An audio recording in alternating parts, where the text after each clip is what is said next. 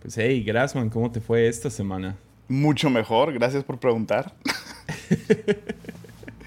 Buenísima semana, de buen humor todos los días. hasta hice algunas cosas en la casa, entonces... Y el planeta está mejor, eso me emocionó esta semana. Que el planeta está mejor. O sea, que, el, que los mares están mejores y que las, ah, la vegetación está mejor y alguien está disfrutando mucho esta cuarentena, entonces el mundo está mejor. Ah, no, en serio, esta, esta, fue una buena semana y, y este, como que me, me enfoqué en ponerme de buenas. Y, mm. y, creo que hay, catalizadores para ponerme de buenas. A mí no sé si tú tienes esos catalizadores, como que esos detonantes de cosas mm. que te ponen de buenas. Entonces, ah, yo creo que buscar esas cosas este, me han ayudado esta semana. Así que mucho mejor que la anterior. Este, la, la, y, seguimos en la misma situación, eso fue lo interesante. Pero sí, sí cambió mucho la, creo que la perspectiva. Aunque tuve, ya desde que hablaste de, tu sueño la semana pasada, yo estaba queriendo como que quiero acordarme de mis sueños ahora, ¿verdad? Como que eh, hacer, hacer esa rutina y tuve un sueño horrible pero no me quitó, no me quitó el buen ánimo. Soñé, a ver qué piensas de este sueño. Dame la terapia, por favor, de este sueño. A ver. Ah, tenemos aquí en casa un, un, labrador, un golden retriever, mi perro. Es Preacher. Eh, tenemos, creo que ya, ya casi va para tres años. O sea, ya, ya ya, ya ha vivido con nosotros en, dos diferentes casas. O sea, lo agarramos desde cachorrito, desde que tenía creo que es cuatro o cinco semanas de vida. Todo, lo, lo entrenamos y toda la onda. Y, y yo nunca, nunca en mi vida había tenido perro. O sea, de niño jamás. La única que creo que tuve mascotas, tuve un gato una vez, no sé por qué. Ah, no sé por qué todavía está la... Ya, ya, ya sé. Y tenía el peor nombre el gato, se llamaba Manchita. O sea, era como que... el, peor animal con el peor nombre, yo lo tuve. Y, y, Manchita está curiosa la historia porque un día se murió, habíamos metido unas cajas, yo tenía, no sé, 10, 11 años, y habíamos metido unas cajas a la casa, pero cajas grandes de muebles, así muebles sin armar, que los tienes que sacar de la caja y armarlos. Y los había puesto en la, en la, en, la sala. Y por alguna razón la caja se cayó y se cayó justo sobre el gato. Oh, y es horrible y, entonces, pues, ¿dónde, está, dónde, está, ¿dónde está Manchita? Pues quién sabe, quién sabe, quién sabe. Y al ratito levantamos la caja para armar el mueble y ahí está el gato. Um, y, de, tan duro y tan pesado que ya estaba el golpe, le había salido sangre así de la boca, está, está horrible. Oh, y este, pero pues es un gato, ¿no? Horrible, pero eh, eh. uno menos. que, no es como que puedes tener una conexión emocional con un gato. ¿Quién? No. Todos te quieren matar, entonces los psicópatas sí pueden, pero no más. O sea, si alguien tiene, si alguien tiene una conexión con un gato, me asustas. Um, te damos la diagnosis ahorita de que eres un psicópata. Listo, directo. Um, pero e, esa era la esa mascota tuve y luego tuvimos conejos. Um, desde chiquito tuve conejos. Y este, súper random tener conejos. Uh, mi papá empezó como que a criar conejos. Como que todo un experimento para ayudarle a gente no sé si a comerlos. Ahora que lo pienso, creo que ¿para qué más los vas a querer, no? wow. Y teníamos así, teníamos jaulas en el patio. Estoy acordando de esto ahorita. Teníamos jaulas en el patio llenas de conejos. Y, y, yo me quedé con uno porque eh, estaba cojo, no, no, le funcionaba bien una piernita. Y ese, ese, fue, ese fue otro conejo.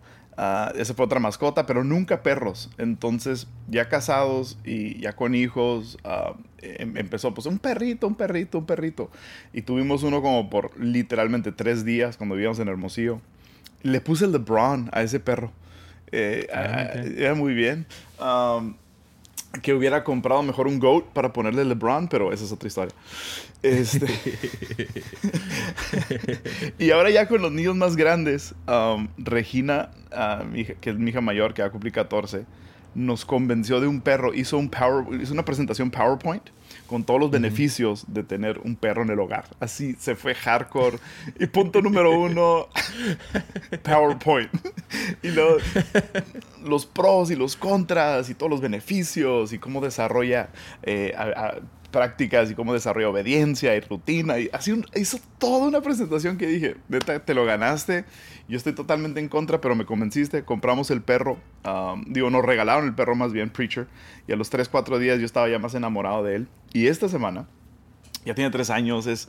Y dicen que los, las mascotas se hacen como sus dueños. Entonces ahora en cuarentena, el perro es lo más flojo que he visto en mi vida. O sea, está tirado.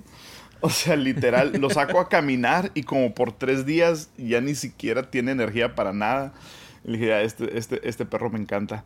Y esta semana soñé, um, soñé horrible, que ya, ya está de tamaño, digo, casi tres años, que ya es, es tamaño como de joven, perro joven, no sé. Ya no es cachorro, Ujú. pues, o sea, ya está grande. Y es un labrador, es un perro grande. O sea, si vas a tener un perro que sea grande, por favor. Y, um, y en mi sueño soñé que se encogió, se encogió y se murió. Ese fue mi sueño, que se encogió. y- Acá Benjamin Button. Bro, así, literal, que me cabía en la mano. Se encogió, me cabía en la mano y parecía como cuando el perro está mojado, que tiene todo, todo el pelo así, pues mojado, ¿no? Que se ve más chiquito. Y luego se murió. Entonces, es- ese fue mi sueño en la semana. Um, no, yo no sé por qué, no sé de dónde sale un sueño que se encoge tu perro. Um, creo que estaba, creo, siempre me gusta buscar el detonante. Creo que estaba escuchando un live y alguien hizo la pregunta, ¿qué animal te gustaría si lo pudieras encoger y cargar en tu mano? Y, y, uh, o sea, no, no sé si, si es, no sé si es un would you rather, una pregunta de esas, pero era como que, ¿qué animal estaría padre poder encoger al tamaño que te quepa en la mano? Y yo dije, un unicornio, ¿verdad? Fue lo primero que se me ocurrió. y a los dos, tres días sueño que se encoge el perro y se muere. Ah, pero no me quitó el buen humor, hijo, no me quitó el buen humor. Sigo Ah, avanzando. bueno.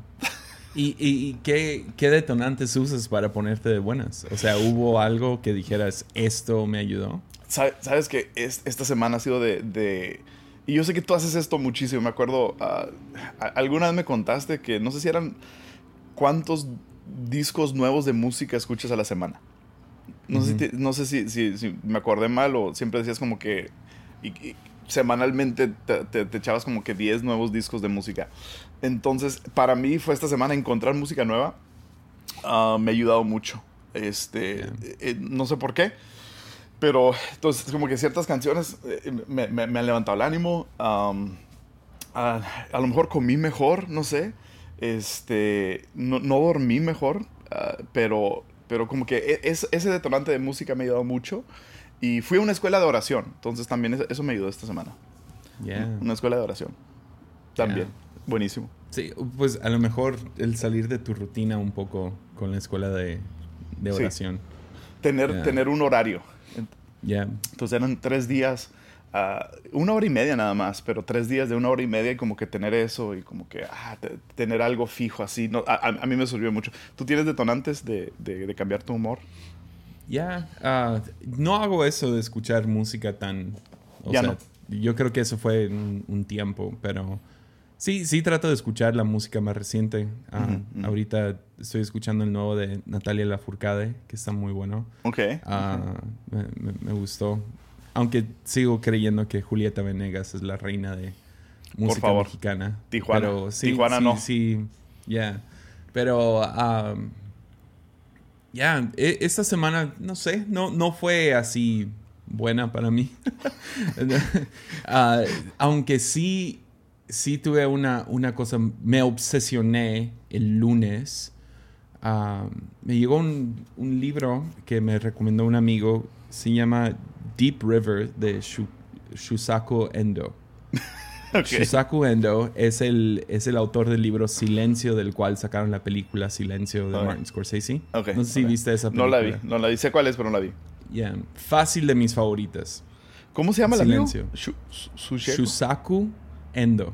Con es ese una- nació para ser autor, ese amigo con ese nombre. O sea, Entonces, es un teólogo, y digo esto entre comillas, fracasado, porque lo corrieron de, de seminario y un, un tipo teólogo rebelde, de los que nos gustan, ah, que todo su propósito fue buscar cómo el evangelio cristiano podía mes- entrar a la cultura japonesa.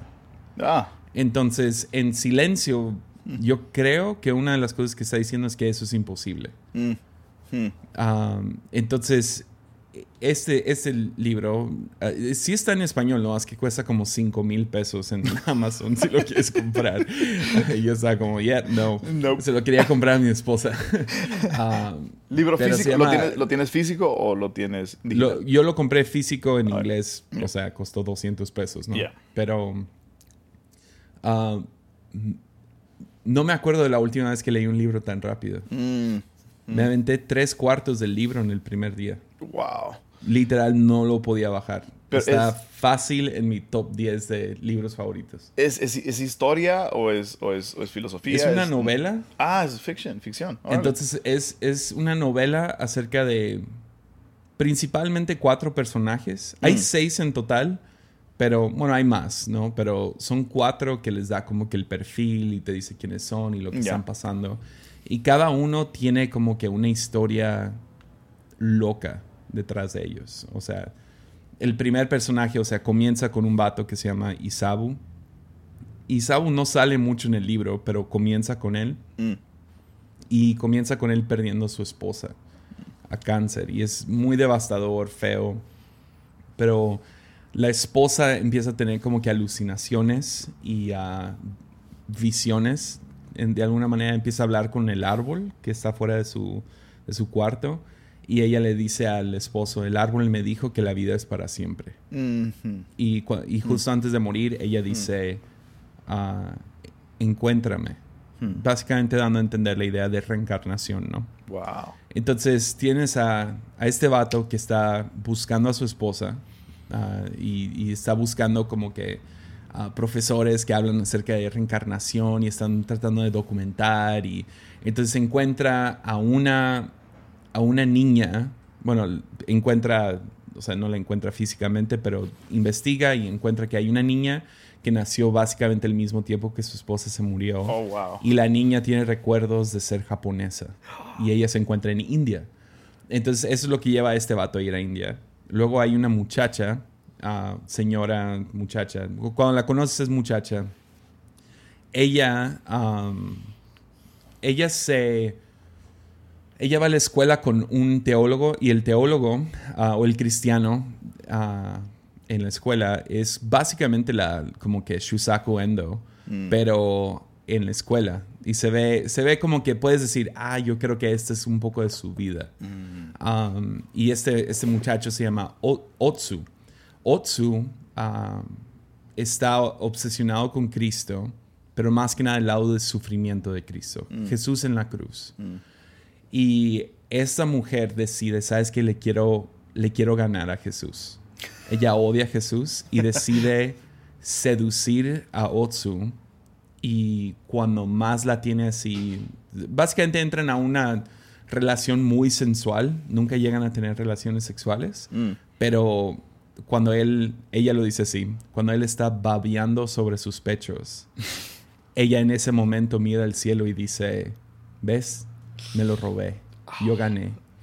Pero entonces ella hace esta cosa muy malvada. Uf, got the chills. Pero, pero cuando Otsu, básicamente justo después de esto, y ella lo deja y todo esto y le rompe el corazón, él regresa a Jesús. Oh. Y ella está furiosa y toda su onda, y esto es donde se pone muy hermoso el libro. Ella, ella dice cosas como, como tú solo quieres, le, habla a Jesús otra vez y dice, tú solo quieres lo vil y lo menospreciado del mundo. Y, ah, no, está, está muy bueno. Oh, Entonces ella termina yendo por alguna razón que ella ni entiende. Ella decide ir a India. Ah. Hay otros dos personajes que quieren ir a India por... Ah, uno, uno tuvo una onda con un pájaro y uh, ese pájaro es un pájaro de India, y, pero cuando los exportan les cortan ciertas alas. Entonces él quiere uno de estos pájaros, pero sin haberlo, o sea, uno salvaje, ¿no? Sí. Y luego quiere, y luego el otro, uno de sus amigos murió de manera brutal en, en la guerra de Burma, de mm. Japón y Burma, creo. Y ah, pues India está a un lado, entonces él quería conmemorar a su amigo que murió en esa guerra. Entonces ahora es un viejito, ¿no? Está en sus últimas y quería nomás ir a Varanasi a, oh, conmemorar a, su amigo. Entonces todos se encuentran en Varanasi.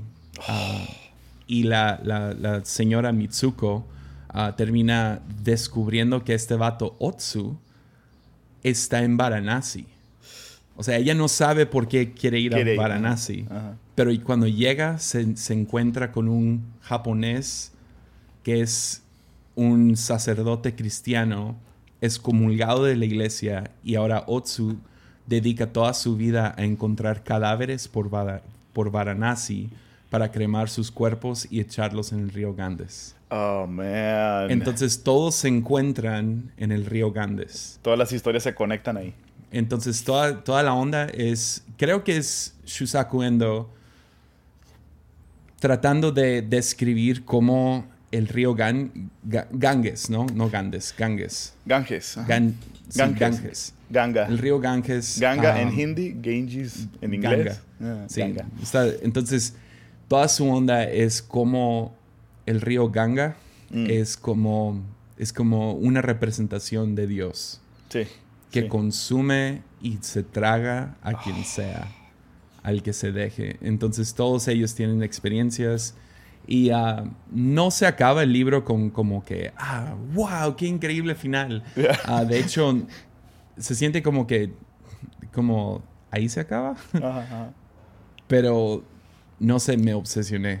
Oye, pero Me como, obsesioné. como historia, digo, la vida es así, ¿no? O sea, es como que no acaba. O sea, es como que ahí se acaba, Exacto. no tiene un final. Entonces, ah, bro, Yeah. Varanasi es... ah, No muero por ir a Varanasi bro, después de leer este libro. Banaras, como le dicen en hindi, es, es, una, es la ciudad más... Dicen que es la ciudad más antigua del mundo, ¿verdad? Eso dicen ellos, obviamente. Pero es, eh, sí es la ciudad más mística que, que en la que yo he estado. O sea, es la ciudad que, que tiene, tiene carácter. ¿Sabes? Esas ciudades como que tienen carácter, tienen, tienen tradición, tienen ritual, tienen santidad, tiene alguna santidad. Y este, yo he estado en Varanasi, no sé, 10 veces. Y es, es cada vez es fascinante esas ciudades. Y, y la, y la Muero mitología. por ir. No, bro. Muero. La, la Quiero, mitología. quiero del río. bañarme en el... ¿Tú te has metido al Ganges? Sí. Sí, Ganges. Oh, man. total. Au- au- aunque suena horrible y asqueroso, lo quiero hacer. Muero por hacerlo. Sí, lo, lo, lo hicimos. ¿Crees que haya coronavirus en el No creo que sobreviva ahí adentro. No creo que nada sobreviva el Ganges. Nadie en Varanasi tiene coronavirus. Absolutamente, te lo garantizo. Y si tienen, se meten al río y agarran 10 Ahí mil cosas se- peores, pero no coronavirus. Um, pero la, la mitología del río está, es muy interesante. O sea, la mitología detrás de la creencia de ese río. Ah, es la, la- la historia, la tradición, la tradición hindú dice que era, el Ganges es una diosa. Um, y decidió descender o bajar del, del, del espacio espiritual, bajar de la dimensión espiritual al espacio físico en forma de río. Entonces ellos literalmente lo consideran, es una diosa, es, es, y es la diosa precisamente de la purificación, que absorbe todo, Yeah. que toma todo lo que, lo, lo que se mete y queda purificado del otro lado. Entonces, lo, lo importante del, del río es no solo entrar, sino salir, ¿no? Es, es, Yeah. es, es simbólico de eso, de purificación. Entonces, pero la gente se va a extremo, o sea, toman el agua y toda esa onda ahí. Y, y 24 horas al día ah, tienen dos espacios, dos gats. Los gats son como que los diferentes puntos dentro del río. Y tienen dos gats, que son los burning gats, en donde están constantemente quemando cuerpos. Y ahí es donde los queman y toman la ceniza y las cenizas las echan al río y, y entonces son absorbidos y es, es absorbida esa, esas cenizas y la gente obtiene, obtiene nirvana, obtiene salvación y, y, este, y son libres del, del ciclo de reencarnación, porque reencarnación para el hindú no es bueno. O sea, Yeah, reencarnación no lo no, quieren. tú no, no lo quieres, ¿verdad? Um, quieres algún día uh, s- llegar al mérito suficiente de ser ab- ab- absuelto de, de- de reencarnación y el río hace eso. Entonces, si mueres en Varanasi y, tus cenizas son puestas en el río, ya eres absuelto de reencarnación. Y Yeah. uh, oh, es, pero es, te es- voy a, te- te voy a es profundo. Por favor. Mu- Muero porque lo leas. Oh, man, es profundo. Mientras lo estaba leyendo dije, si hay alguien que le va a gustar este libro aún más que a mí, va a ser. Oh, bro. Porque no, sí, es, es- todavía tengo los olores de Varanasi en, mi mente y, los, y, los son puros callejoncitos y eh, la, la, verdad, ir a esa ciudad es algo...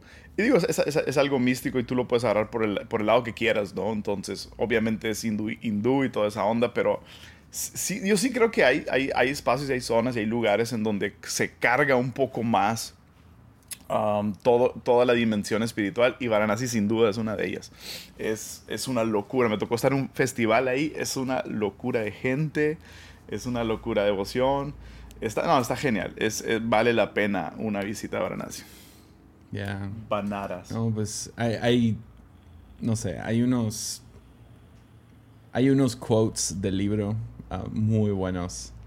Uh, te voy a leer esto en inglés. Uh, dice, The smell of death was thick in the city of Varanasi and in Tokyo as well. And yet the birds blissfully sang their songs. Oh, man. Está lleno, lleno. Ese nomás fue uno de los que me salió aquí oh, Google rápido. Good, good, reads. Buenísimo. Oh, man, buenísimo. ¿Y en forma de novela, todas las historias se conectan al final o...?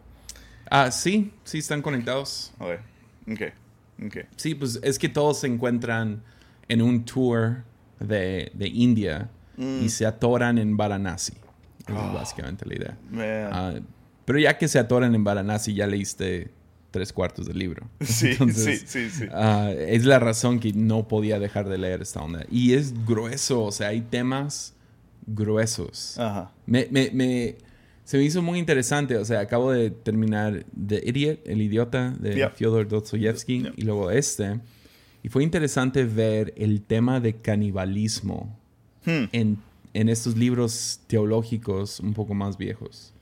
O sea, literal, así de historias de canibalismo. Y, um, y, siempre dando hacia Jesús.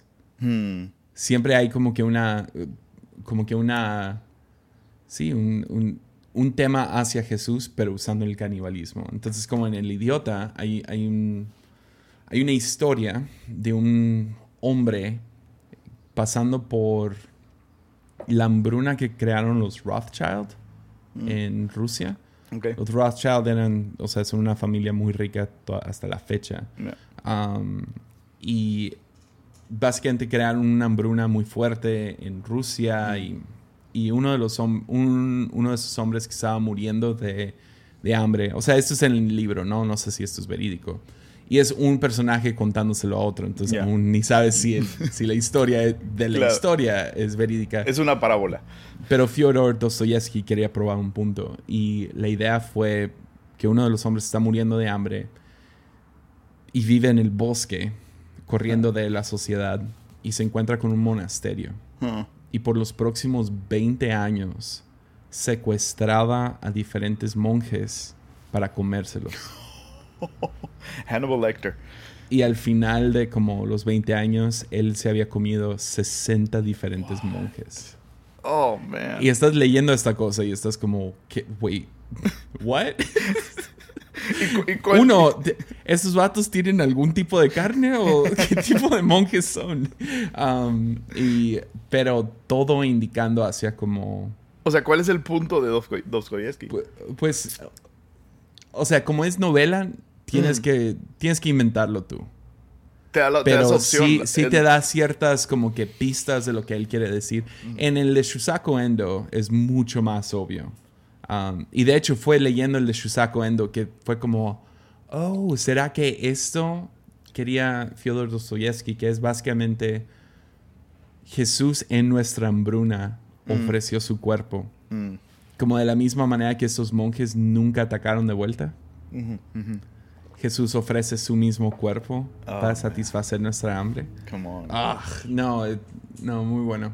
Come mi en, en, en, el, en Deep River eso es obvio, pero, pero a lo mejor a eso se refería oh. este Fyodor.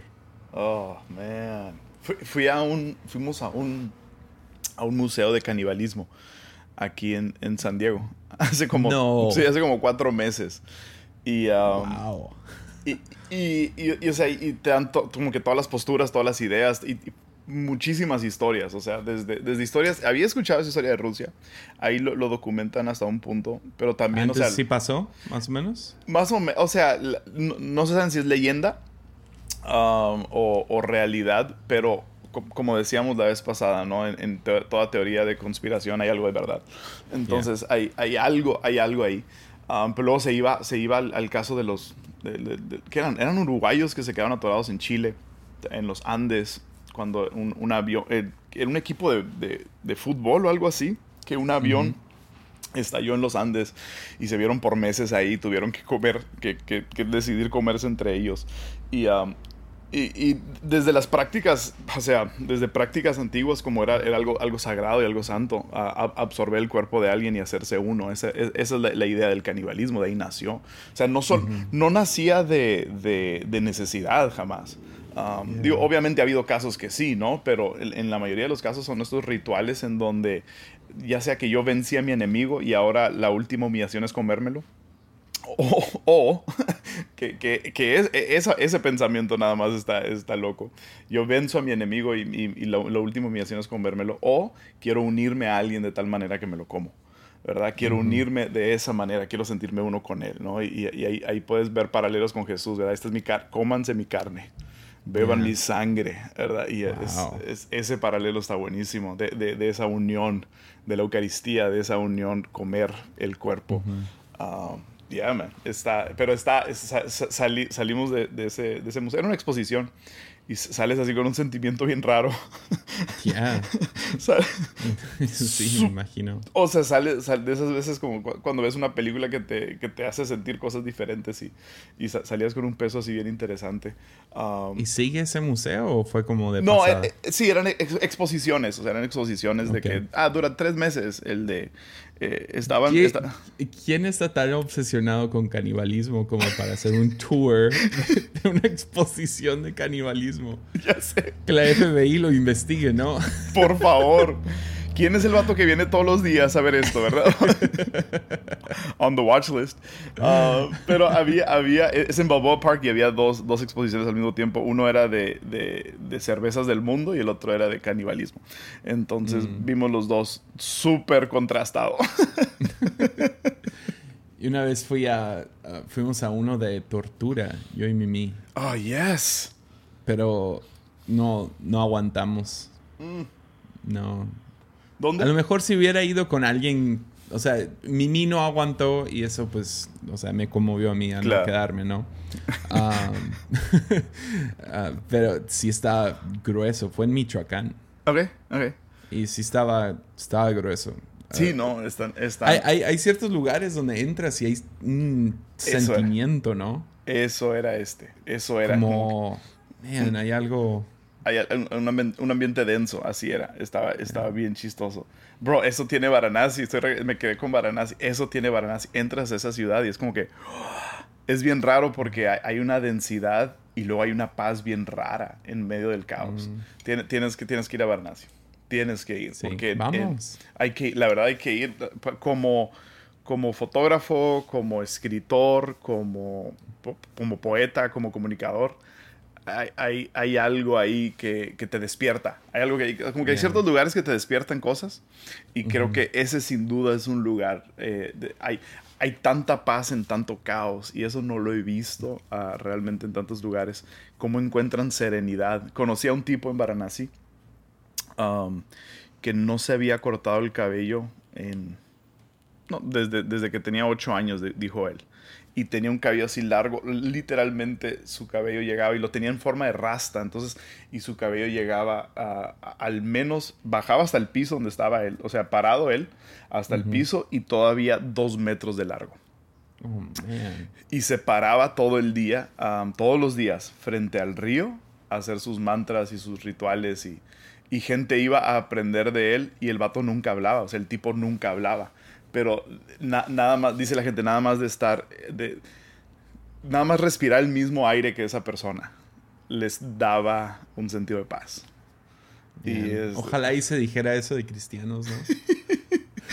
Neta. Neta. O sea, No, sé si buscan otra cosa eh, o, o, están abiertos a otra cosa, Pero realmente, o sea, todos los, los sadhus, que son los hombres santos de India, no es que enseñan, nomás modelan. No enseñan, solo modelan. Ah, no, o sea, no, no, no, están dando como que, ay, la última enseñanza que hizo. Los que se van a enseñar y los que se van por ese lado y todo eso son los que están buscando dinero casi siempre. son, mm. son, son los que están buscando seguidores para poder obtener un fin. Pero eh, generalmente es nada más estar en compañía de, estar en presencia de y, respirar el mismo aire de esa persona. Está súper, súper freaky. ¿Has conocido a cristianos así? ¿Qué sentiste eso? Oh, man. Es una buena pregunta. Sí. Sí. Um, creo que pasamos, Arlen y yo pasamos una hora y media con el hermano Wayne Myers. No sé si alguna vez has estado. Ya. Y nomás estar en su sala. Eh, literal, nomás estar en su sala. Hablando y viéndolo. Y platicando. Recuerdo, estuvimos una hora y media y contaba historias y... O sea, realmente nada, nada que yo dijera, ah, esto nunca lo he escuchado, o esta perspectiva nunca la había visto, o esta idea nunca la había escuchado. Pero escucharla, obviamente, con el peso que trae, cambia todo. Pero me acuerdo que salí, salí de, esa, de, ese tiempo con él, salimos al niño de ese tiempo con él, y yo tenía un pleito con alguien, tenía un desacuerdo con alguien inmediatamente salí de eso y, le, le, marqué, dije, necesito arreglar esta situación. Jamás se tocó nada del tema, jamás habló de perdón el hermano Wayne, pero nomás estar como que en la presencia de él me guió a querer ver una mejora en algún área de mi vida. ¿Tú? es que sí hay espacios o gente, o a mí me ha pasado más con espacios. Ah, en algún, alguna conferencia sucediendo o uno de los momentos más Así fue,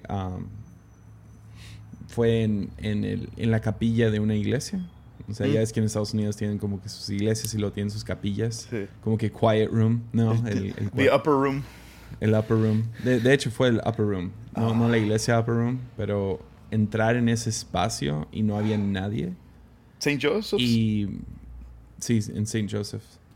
Y uh, entrar a ese cuarto primero entré de pura curiosidad y terminé quedándome lo que yo sentí, literal, sentí, estuve ahí adentro por una hora. Ah. O sea, fue como si el tiempo se detuviera, porque yo sentí que está ahí una hora. Mm. Vi el reloj y dije, uh, teníamos que ir a cenar. Y me salgo del cuarto y me doy cuenta, llevo 15 minutos. yo sinceramente pensé, llevo una hora aquí adentro. Y no fue por aburrido, no fue fue como que literal el tiempo se detuvo. Ah. Y uh, entonces me ha, me ha, pasado en cuartos. Sí, me ha pasado con gente, no, no más que por el momento no, no sé por qué no viene a mi memoria, pero sí me ha pasado con gente que simplemente está en su presencia, trae cierta o convicción o trae como que... Um, ah, es, es como, un despertar a algo. Es como que, sí, yo, yo, lo veo como que ah, despierta un apetito por algo. Um, así, así me sucedió al menos a mí, en, esa ocasión con el Wayne, donde era como que se despertó un apetito por algo. Ah, como que no me diste todo el buffet, me diste una probada y ahora yo quiero, yo quiero, ah, se me despertó algo que yo quiero, que yo quiero caminar así, ¿no? Y, uh, ya, pero se, me hace, se me hace bien interesante eso de, de personas como, este, como este hombre que te digo, Maranasi, tan, tan random. Y nada más el, y, creo, que, creo que hay más de esas experiencias a nuestro alrededor, ah, pero no estamos entrenados. Digo, no pensamos de esa manera, no pensamos como el este. O sea, pensamos como el occidente, no pensamos de esa manera. Entonces, no, está despierta, no están despiertos esos sentidos, por así decirlo. Y, es que somos tan cerebro izquierdo, ¿no? el lado izquierdo del cerebro. Total, Todo es, total. Enséñame, dime, sé práctico. Productividad, eficiencia. Nos, nos, falta el, como el... estamos tan enfocados en ¿cómo se diría? Como que en el en los árboles, no en el bosque. Mm. Y hay algo más, más grande, más sucediendo. Y no sé, cuando, cuando personalmente cuando predico y todo eso, intento, es como que el chiste, quiero crear un bosque. Ah, no, no, personalmente en los podcasts, en lo que sea, no. Yo sé que cuando digo una frase tuiteable, es tuiteable. Entonces gente lo tuitea, lo, lo usa, lo, lo, promociona, se lo graba. Pero no sé, hay algo acerca de crear antojo en gente. Yeah, yeah. Y que, no sé, por lo menos pienso en Francisco de Asís. Ese fue la razón que él dijo, predica en todo tiempo y si es necesario usa palabras. Yeah. Es porque su misma vida producía un antojo de vivir de esa manera y en una manera muy extrema de vivir. Ujú. Pero nomás lees esto ahora, mil años después o lo que sea.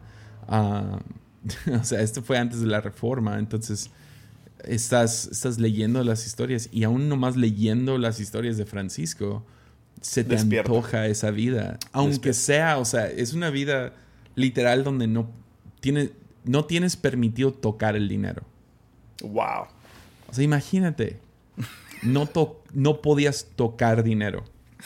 Prohibido. Wow. Si eras físicamente tocarlo, físicamente. No, no, no podías. Wow. O sea, y no era como que la regla, era porque Francisco de Asís se, se- o sea, no quiere, se rehúsa a tocar este, este dinero. Nosotros también. Sí. Ah, sí, pero es, es- ah, es- eso que dice, estamos ah, viendo el árbol y no el bosque. Es. Ah, y a veces es bien frustrante querer enseñar algo que nadie quiere ver. O sea, querer, Yeah. querer mostrar algo que nadie está buscando. ah, es, es, eso es 100%. súper frustrante, ¿verdad? Da- dame uno, dos, tres. Dame, dame A, B y C.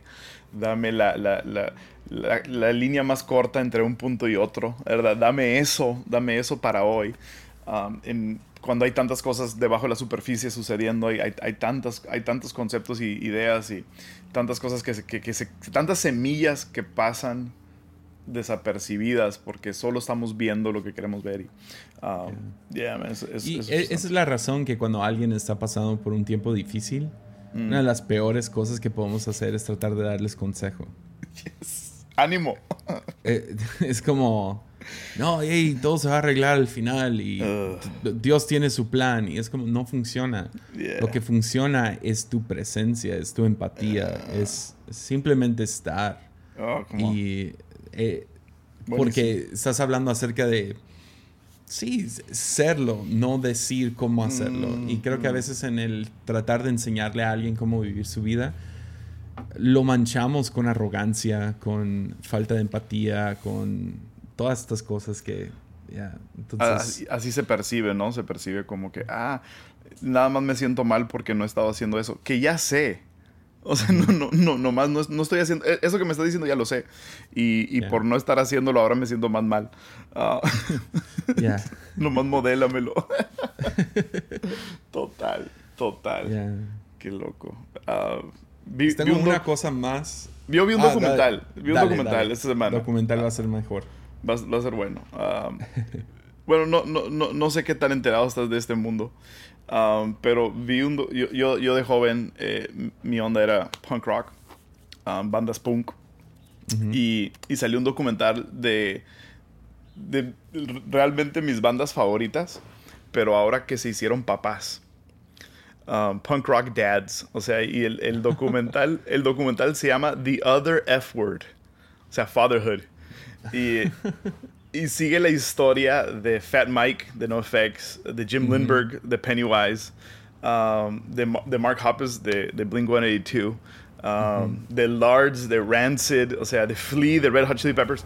Y sigue las historias de estos vatos, cómo eran, cómo la esencia del punk es anti-autoridad, pero ahora ellos son la máxima autoridad en su círculo. Como ellos ahora, Wow. ahora son papás y, y ver todos esos contrastes, bro, me fascinó, ah, me enterneció y, y este...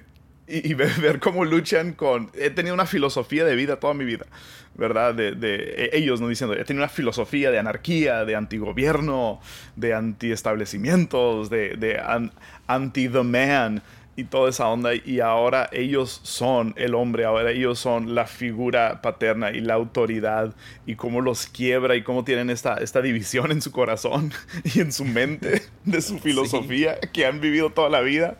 Ah, man, está, está chistoso, está emotivo. Güey, lloré, con, lloré con algunos pedazos de, de cómo ah, Flea decía, el, de el bajista de Red Hot Chili Peppers, ¿no? Como decía, mi misión es, en la vida es, ser un buen padre porque nunca lo tuve yo. Y es este, ah, buenísimo, está demasiado bueno.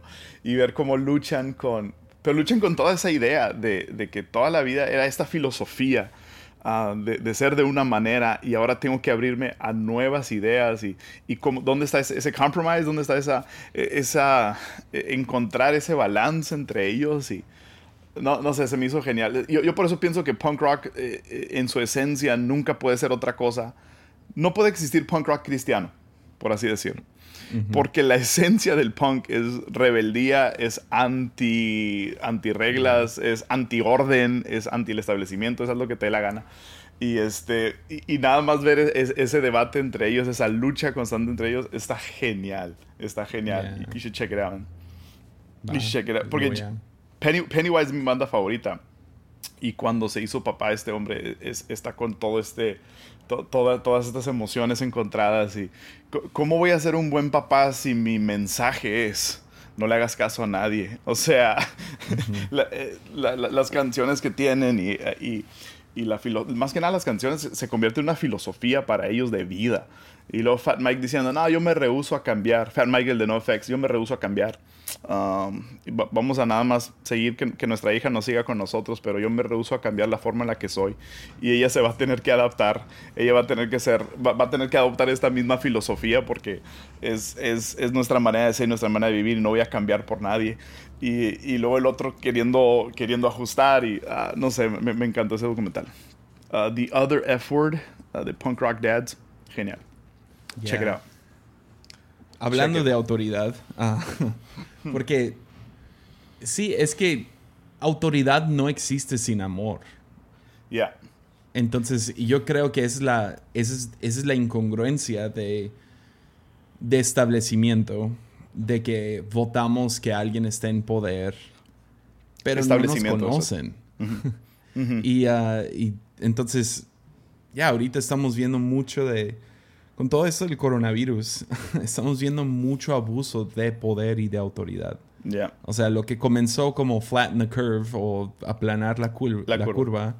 ahora es quédense en casa hasta que yo quiera. sí, sí. Y sin ningún, o sea, lo que comenzó, o sea, sin ningún tipo de, de evidencia de nada. Yeah, yeah. ¿Sí me entiendes? O sea, sí la lógica dice si estamos en casa, vamos a uh, menos gente se va a enfermar, pero no está indicando que se va a ir esta cosa. Entonces, en el proceso está lastimando a más gente de lo que está rescatando. O por lo menos ese es un punto de vista, ¿no? Sé que hay muchas más, hay 10 mil, pero es, e, era eso a lo que quería llegar. es ya se está reabriendo algunas cosas en el mundo.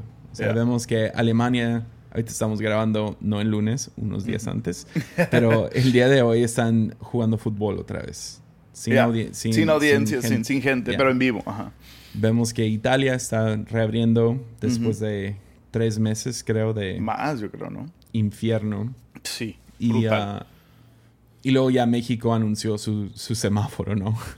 que, el semáforo. el semáforo. Dios mío. Que quién sabe qué significa qué se va a significar esto, pero ah, definitivamente por lo menos estaba en mí el... Creo que la decisión más grande mm. para líderes en este momento va a ser cuándo reabrir. Cuando reabrir un negocio, cuando reabrir una iglesia, cuando reabrir ah, escuela. deportes de nuevo, escuela, todo esto. Porque tienes dos lados de la moneda. Tienes el, tú tienes la autoridad y al mismo tiempo tienes que tener el amor. Mm. Entonces, lo que pones sobre la balanza es, es difícil. Y empecé a pensar...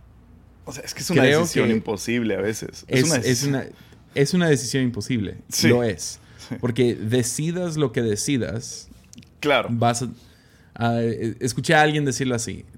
Una tercia de la, de la población quiere reabrir una tercia de la población dice estamos bien como estamos y otra tercia se quiere quedar cerrado hasta que haya una vacuna. Entonces tienes tres diferentes ángulos y cuando decidas sobre uno, tienes dos tercios de esos. En contra. O sea, no es mitad y mitad, son tres partes. Entonces tienes la mayoría van a estar en contra de tu decisión. Ah, bienvenido. Decidas autoridad. lo que sea. Sí. Entonces, estaba pensando, creo, creo que este va a ser un problema. Sé que es muy temprano para hablar acerca de reabrir iglesias, um, pero va a ser, va a ser un issue. Sí. Y creo, creo que vamos a, vamos a tener que tener mucho cuidado como cristianos de no apuntar el dedo Yeah. a aquellos que reabren demasiado pronto, en nuestra opinión. Ya, ya han abierto aquellos- algunos. Pues hay algunos que sí están hablando acerca de reabrir. Ya, han abierto algunos. Digo, en Estados Unidos ya han abierto. Ya, en Estados Unidos ya, ya hay muchos que ni cerraron. Pues sí. ahí, ahí se aprovechan. ¿no? De, de las leyes. Pero, um, pero vas a ver, creo que va a ser algo, va a ser un issue. Y Yeah. tenemos ah, cualquier persona escuchando esto, yo nomás quería sacarlo antes. A lo mejor saco algo en armadillo de esto, pero quería nomás empezar a vocificar esto de que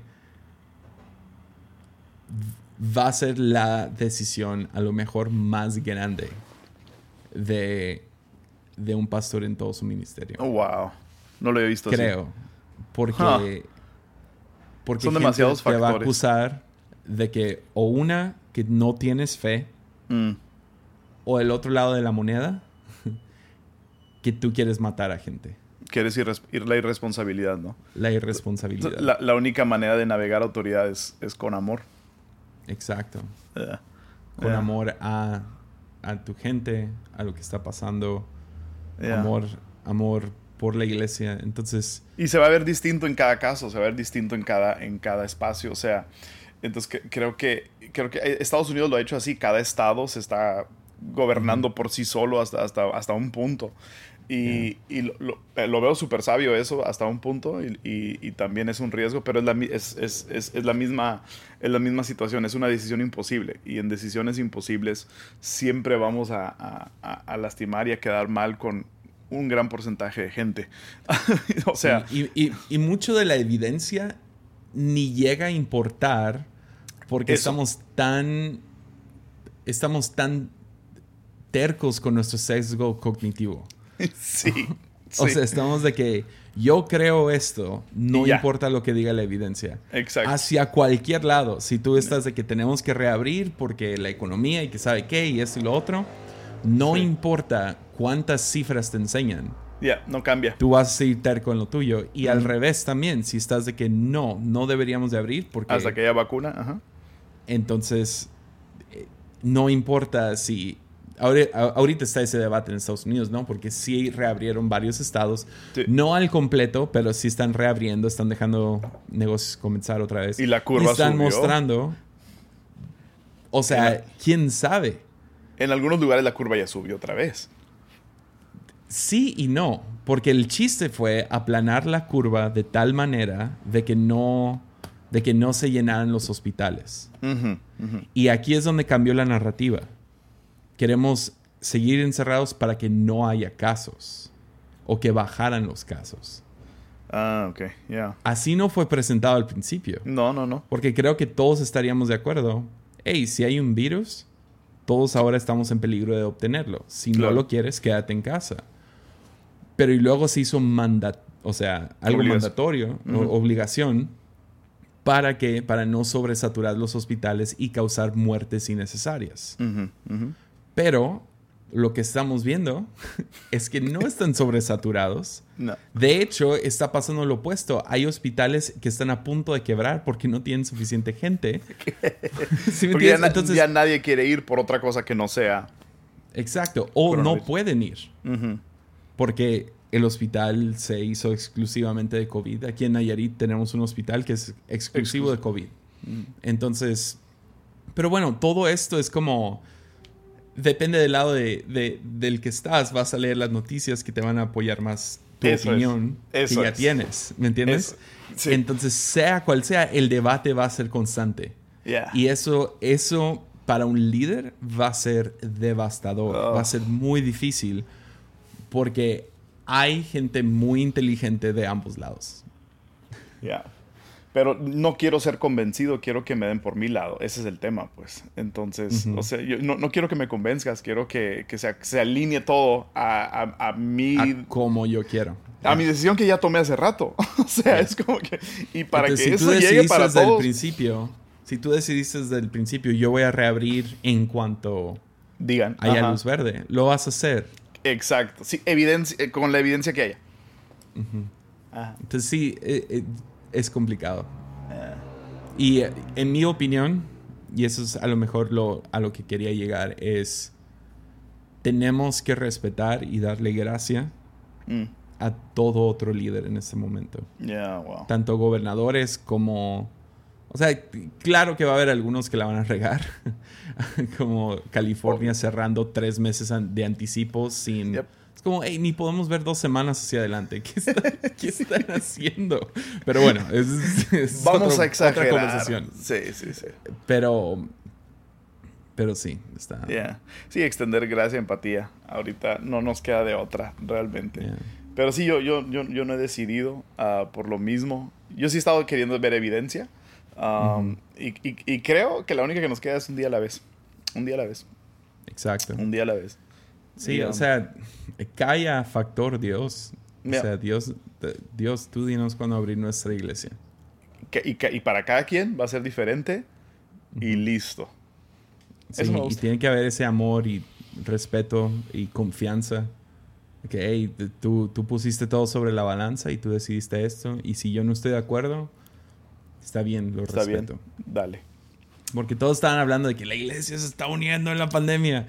Y yo veo y no quiero ser acá el vato que trae las malas noticias. Pero, uff, esto va a ser literal, se van a armar tribus contra tribus. Esto apenas empieza. Esto apenas empieza, literal. O sea, llevamos nueve semanas. Este domingo que viene es nuestro noveno domingo de hacerlo de esta manera.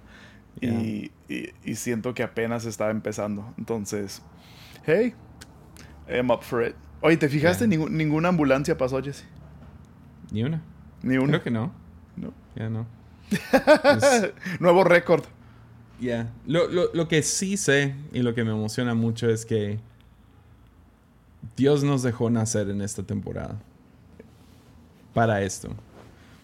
Y hay veces que leo libros de historia y veo grandes catástrofes o lo que sea. Y digo, ah, me hubiera gustado vivir en... No, no esa catástrofe, pero me hubiera gustado vivir una una vida que fue formada por algún tipo de invento que cambió el mundo, que más o menos, o sea, nos tocó redes sociales. El internet, ah, el boom. Internet. Nos va a tocar inteligencia artificial. Nos va a tocar cinco años, ¿escuchaste? Yeah. Lo del cerebro de... Lo que está haciendo oh, Elon. Dios mío la fusión. Dejar eso para la próxima semana. La fusión de inteligencia artificial y la mente humana. Va a ser buenísimo. Um, pero hay, hay, hay, un dicho, con esto termino, hay un dicho chino. Um, chino. Bueno, lo atribuyen a China, no sé si sea chino realmente, pero dicen que vivas en tiempos extraordinarios. Que podamos vivir en tiempos extraordinarios. Hey, gracias China, estamos viviendo en tiempos extraordinarios. Gracias a ti China.